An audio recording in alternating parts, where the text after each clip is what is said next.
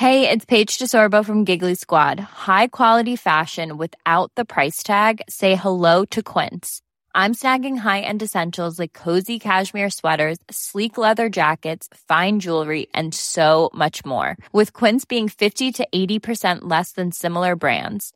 And they partner with factories that prioritize safe, ethical, and responsible manufacturing. I love that. Luxury quality within reach. Go to quince.com slash style to get free shipping and 365 day returns on your next order. Quince.com slash style. Deus favorece as belas. Segunda parte. Comentário de Mari Persona. Essa é a cabeça de Jacó e essa é a cabeça de todo ser humano. Todas as pessoas acham que se conseguir um relacionamento com alguém que seja aquela pessoa especial, aí sim vai ser feliz. Tanto basta ver que o tanto de romances, de novelas, de filmes, tudo é baseado no quê? Na ideia de que se a pessoa encontrar alguém, a pessoa, o, o par perfeito, né? Aí sim a felicidade vai ser completa. Então ele quer Raquel. Ele quer a mulher mais bonita. E eu pergunto, parece que não, não mudou nada a sociedade daquela época com a sociedade de hoje, né? Porque hoje também a beleza feminina é exaltada em todo lugar. As coisas, as mulheres mais bonitas, elas conseguem às vezes até os melhores empregos. Elas são mais admiradas, elas ganham mais, elas sempre têm maiores oportunidades, porque elas são as mais bonitas. E fica evidente isso quando você vai numa empresa, você vê realmente isso acontecer até nas empresas, né? As chances são dadas também em função de aparência. Não só de mérito, mas também em função de aparência. Temos concursos de beleza, temos uma série de coisas que são voltados para a mulher bonita. Por isso Jacó precisa, ele não pode ficar, ele não pode viver sem Raquel. E ele vai então conseguir. Trabalhando sete anos com afinco, até que ele faz uma negociação com Labão. Ele diz no versículo 18: E Jacó amava Raquel e disse: Sete anos te servirei por Raquel, tua filha menor. E Labão responde o que para ele? Ah, tudo bem, então tá certo, fechamos. Negócio fechado. Não. Labão era mais esperto que Jacó. Então disse Labão: é, melhor é que eu te dê do que a dê a outro varão, fica comigo. A resposta é vaga. Ele realmente vai dar Raquel mas não do jeito que Jacó está esperando. E assim serviu Jacó, no versículo 20, sete anos por Raquel, e foram seus olhos como poucos dias, pelo muito que a amava. E disse Jacó, e quando a pessoa ama muito, ela fica cega, né? E é o que está acontecendo aqui com Jacó. Ele está tão apaixonado por Raquel que ele ficou bobo. Ele, ele vai trabalhar sete anos de graça para ficar com Raquel. E não só isso, ele não vai enxergar o que está acontecendo. Ele vai ficar completamente cego, literalmente cego na noite de núpcias, que é o que vai acontecer. Versículo 21. E disse Jacó a Labão: Dá-me minha mulher, porque meus dias são cumpridos, para que eu entre a ela.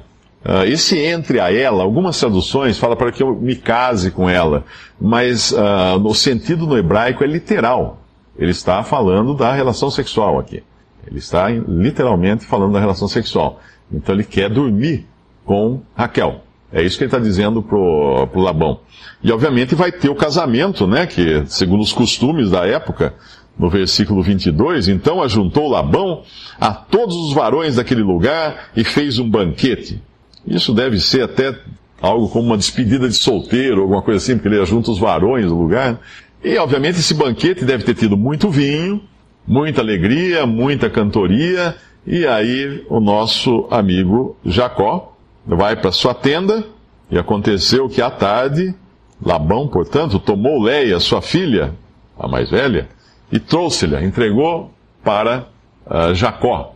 Bom, a gente precisa sempre lembrar o seguinte: Jacó aqui já devia estar bem alto, porque teve um banquete. Os banquetes eram regados a vinho. Nós sabemos disso em todas as épocas, né? Uh, Jacó devia estar embriagado, não tinha luz elétrica, lembrem-se disso, nós estamos falando aqui de um tempo que não existia luz elétrica, uh, eles estão numa tenda escura, provavelmente a mulher, na noite de núpcias, vinha toda paramentada, né, com véus e cobertas e tudo mais, e acaba então uh, Jacó dormindo com Leia.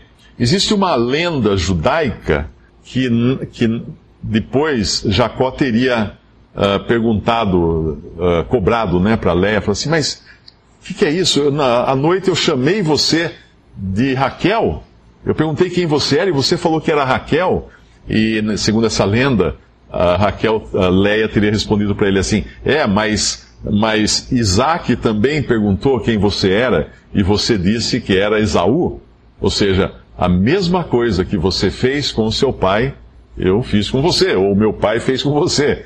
Os dois enganaram e os dois foram enganados, nos dois casos foram enganados. Então ele acorda e, e, e pronto. Agora quem ele está casado com Leia. A surpresa que ele teve. Sete anos ele trabalhou para aquilo. Ele está decepcionado. Ele está tão decepcionado que a, a palavra aqui, uh, eu estava vendo uns estudos sobre essa passagem, esse versículo, por que me fizesse isso? Essa frase seria no hebraico, pelo que alguém comentou, a mesma frase que Deus fala para Eva, lá em Gênesis capítulo 3. Eva, por que você fez isso? Ou seja, é uma expressão de decepção. É uma expressão de decepção. Antes até de, de, de Leia decepcionar Jacó, Eva já havia decepcionado a Deus. Nós podemos imaginar, quando Deus criou o homem, uh, obviamente Deus sabe todas as coisas, mas que afronta, que triste para Deus foi. Ele ter dado tudo para o ser humano, não ter deixado faltar, na, faltar nada para o ser humano, e o ser humano ainda assim não estar contente com Deus e desobedecer a única ordem que Deus tinha dado. Havia uma, havia uma árvore do conhecimento do bem e do mal no, no jardim do Éden. Deus falou assim: vocês podem comer de tudo, de todos os frutos, de todas as árvores, mas não comam desta árvore, do fruto desta árvore. Aí a serpente vem, engana Eva, e Eva vai e toma do fruto daquela árvore, justo daquela que Deus falou para não comer, come e dá para o seu marido Adão, e ele come também, e esse foi o pecado original, a queda do homem. Aconteceu ali no Jardim do Éden. E Deus responde a isso com uma decepção. Eva, o que você fez? Ah, serpente. A serpente me deu me enganou e eu comi. Adão, o que você fez? Ah, a mulher que o senhor me deu, que, que me deu para comer. Aí começou o jogo de empurra. E assim foi até hoje, assim é até hoje. Então nós temos agora aqui Jacó acordando da sua ressaca e olhando para a cara de Leia e falando: O que, que você fez comigo? O que, que você fez comigo? Você não é aquela. E ele vai reclamar então para Labão. Versículo 25: Aconteceu pela manhã, ver que era Leia, pelo que disse a Labão: Por que me fizesse isso? Não te tenho servido por Raquel, por que, pois, me enganaste? E disse Labão: não se faz assim por no nosso lugar que a menor se dê antes da primogênita.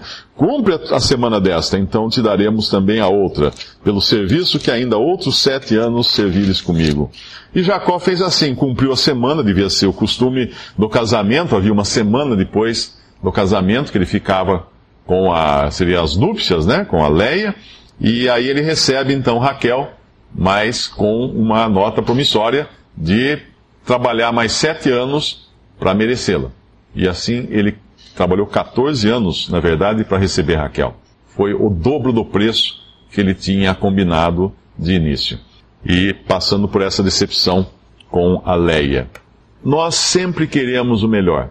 Nós sempre queremos aquele carro. Quando eu tiver aquele carro, aí sim eu vou ser feliz. Quando eu fizer faculdade e pegar o meu diploma, ou antes um pouco, né? Quem não se lembra disso? Quando eu pegar minha carteira de motorista, aí minha vida vai mudar. Aí eu vou ser feliz. Aí depois você tem que levar os filhos na escola, você empurra, né? Para a esposa ou, não, ou para o esposo. Vai, vai, vai você, vai. Eu não, não aguento dirigir mais. Ah, mas quando eu tirar o meu diploma, aí eu vou ser feliz. Você tira o diploma, cai no mercado, não acha um emprego. Aí você começa a sonhar, mas quando arrumar um emprego, aí eu vou ser feliz. Aí você arruma um emprego, aí um mês depois você não aguenta mais seu chefe, seus colegas. Quando eu fizer um pós-graduação e arrumar um emprego melhor, aí, eu vou ser, aí você arruma, faz a pós-graduação. E, e vai ser sempre assim. Quando eu me casar com aquela mulher lindíssima, aí sim, aí você se casa com a lindíssima também. E vai, vai ser assim. Vai ser assim. Não se engane. Independente se é carro, se é casa, se é faculdade, se é emprego, você vai sempre dormir com a Raquel e acordar com a Leia. Não vai ter jeito. O dia seguinte vai ser sempre uma decepção. Nós nunca estaremos satisfeitos com as coisas que temos nesse mundo, porque elas não preenchem o vazio que Deus deixou com a, a separação, quando o homem uh, pecou, quando o homem caiu em pecado. Mas Deus, felizmente, ele reparou esse dano. Deus reparou esse dano. Deus, ao longo da, dos tempos, ele provou o homem de diversas formas, de diversas maneiras, para deixar muito claro que não haveria chance do homem encontrar o caminho de volta para o Éden, como se fosse um, encontrar o caminho do Shangri-La. Deus deixou muito claro. Para começar, quando o homem pecou e caiu, Deus colocou um, um anjo na, na porta, na, na entrada do jardim, e uma espada flamejante, uma espada que revirava, para impedir que o homem entrasse de volta no jardim do Éden, porque ele poderia ir comer de uma outra árvore, que é a árvore da vida. E assim ele não morreria mais. Ele continuaria no estado degradado do pecado, porém imortal. O que seria muito pior do que ah, o, o, o estado atual do homem. Um homem pecador, péssimo, um estado completamente arruinado e pedindo a morte e a morte não vindo, não acontecendo. Então Deus, por misericórdia, guardou o homem disso e foi provando o homem ao longo da história até que ele decidiu entregar o seu próprio filho para pagar o pecado do homem, para uh, criar esse caminho de volta. Só que não é exatamente o caminho de volta, porque o que Deus fez é foi algo muito melhor, muito maior até do que a primeira criação.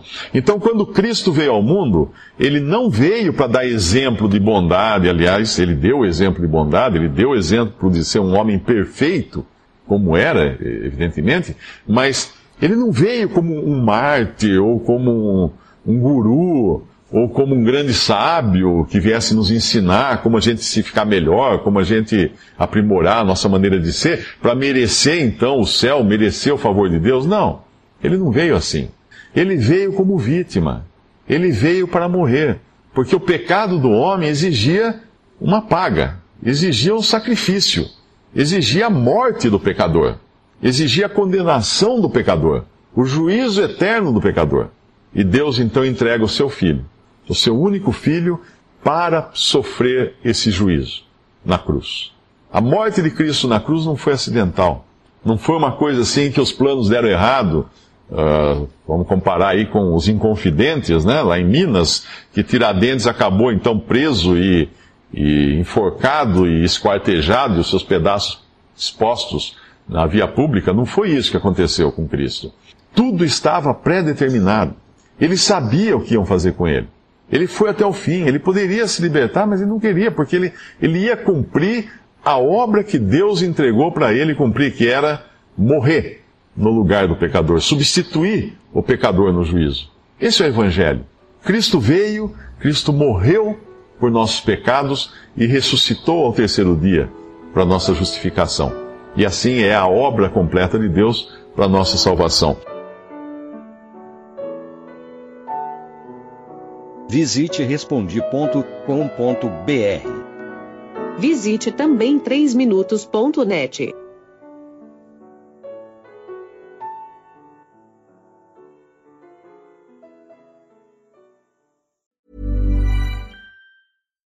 when we're on a budget, we still deserve nice things.